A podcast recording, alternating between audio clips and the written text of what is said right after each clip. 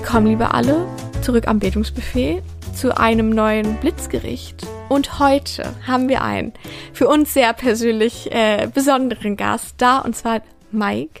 Mike ist auch im Referendariat, so wie wir. Wir haben auch zusammen mit Mike studiert, im Bachelor und auch im Master, geführt jeden Kurs äh, zusammen gemacht und hatten sehr viel Spaß. Aber Mike ist schneller als wir. Mike äh, steht nämlich kurz vor seinem Staatsexamen.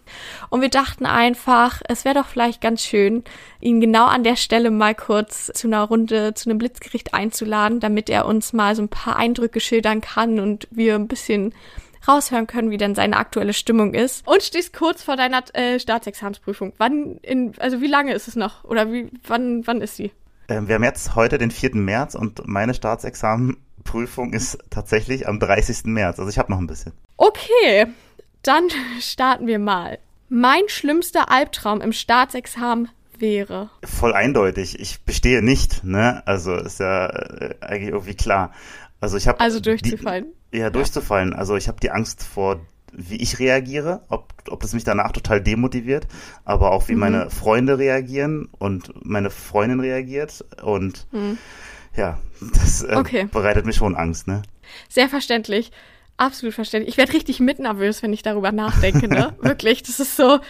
Okay, zweitens, wenn ich an die Zeit nach dem Ref denke, fühle ich mich ich glaube, ich fühle mich super erleichtert eigentlich, ähm, weil ich meine, so viel Druck geht von einem ähm, weg, den man ähm, im Ref irgendwie aufgestaut hat, um überhaupt in die Prüfung zu kommen oder auch ähm, über die Jahre des Studiums hinweg.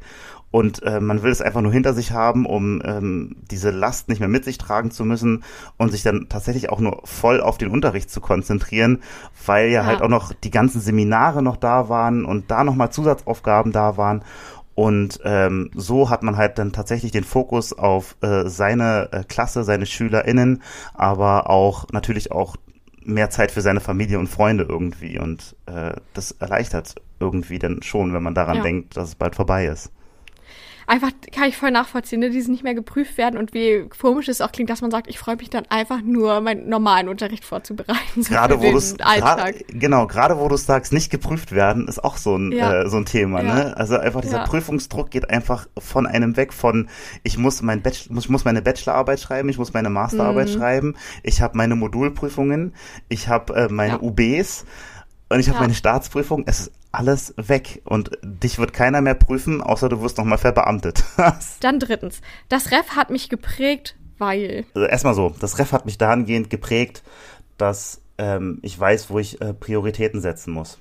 Auch wieder der Spagat zwischen ähm, Familie, äh, eigenes Privatleben, aber auch pädagogisches Handeln in der Schule. Das ist, glaube ich, ein wichtiger Punkt, den man tatsächlich auch lernt, Arbeit, Privatem von Arbeit zu trennen und auch in welchem Umfang man das trennt und wo ja. man tatsächlich seine Prioritäten legt. Ich glaube, das ist ähm, mir besonders deutlich geworden im Referendariat.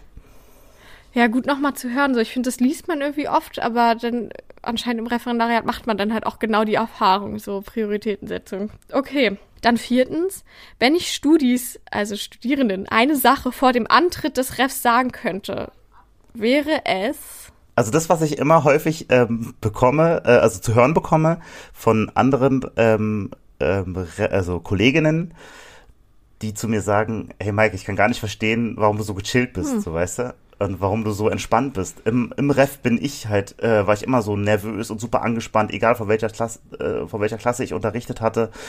Deswegen würde ich eigentlich allen Studierenden sagen, auch wenn das vielleicht das ähm, mit das prägendste jetzt ist in eurem Leben, was ihr gerade durchmacht, ähm, nimmt das trotzdem gelassen, mhm. weil das hilft euch dabei tatsächlich ähm, mit einer gewissen Leichtigkeit durchs Ref zu gehen. Und ich weiß, es hört sich total ähm, banal an und jeder sagt es, nimmt es doch mal entspannt, entspann dich doch mal, aber es ist tatsächlich so. Wenn du ähm, das Ziel vor Augen hast, vielleicht ähm, am Ende dein Leben lang mit Kindern und Jugendlichen zu arbeiten und du dann wirklich sagst, ja, das ist jetzt auch das, was ich jetzt hier auch gerade mache, auch wenn es jetzt das Ref ist, dann ähm, nimm das mit ähm, Spaß, Humor und einer gewissen Leichtigkeit und mach dir nicht zu viel Stress. Und das geht auch an euch. Hallo? ähm, da reden wir. Da, ich habe eure Folgen ähm, gehört. Ich habe eure Folgen gehört. Drüber, ja? Wir lernen auch im Ref dazu, okay? Aber ja, ich glaube, ich würde es nur unterschreiben können, dass man einfach versucht, es zu relativieren und sich manchmal, wenn man sich so fertig macht, denkt, ey, was, was mache ich hier gerade eigentlich? Ja, danke nochmal dafür. Ist nochmal gut, immer wieder aber zu hören. Ich hoffe auch für alle, die, die noch vorhaben, das Ref zu äh, machen, dass das vielleicht denen auch gut tut. Okay, dann zu dem letzten Satz. Fünftens, ein Thema, über das ihr unbedingt beim Bildungsbuffet sprechen solltet, ist über Rollen, die man außerhalb seines Fachunterrichts noch einnimmt. Ich weiß gar nicht, uh. ob ihr uh. darüber schon gesprochen habt. Mhm. Also Klassenlehrer, Klassenlehrerfunktion, mhm. ähm, in dem Sinne, was man alles noch zusätzlich an Arbeit ähm, damit aufnimmt und was für äh, Schwierigkeiten das alles mit sich bringt. Also in pädagogischer Hinsicht ähm, ganz viele Schülergespräche ähm, führen, Erziehungsgespräche äh, führen, mit den Eltern sich auseinanderzusetzen, Planung von Klassenfahrten, Planung, Planungen von ähm, Schulveranstaltungen. Ja. Sowas würde, glaube ich, auch mal ganz interessant sein, weil das ja auch ähm, Schulalltag mit ja, beinhaltet. Okay, cool. Gut zu wissen. Habe ich mir äh, im Kopf auf jeden Fall schon mal notiert. Aber du hast recht, es ist super viel, ne? Und ich finde, das wusste man, also das wusste ich vom Ref auch nicht.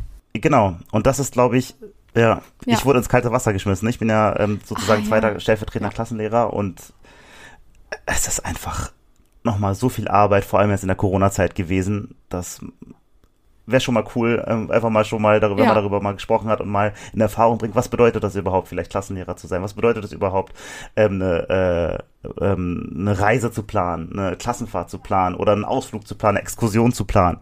Äh, ich kann an der Stelle nur sagen, dass ich dir, das klingt so komisch, als würde ich mit irgendeiner fremden Person sprechen, aber Mike, ich wünsche dir jetzt schon mal hier viel Erfolg äh, ich bin sehr gespannt. Du wirst dann berichten und hoffentlich nochmal bei uns in einer längeren Folge erscheinen, weil ich es sehr interessant finde.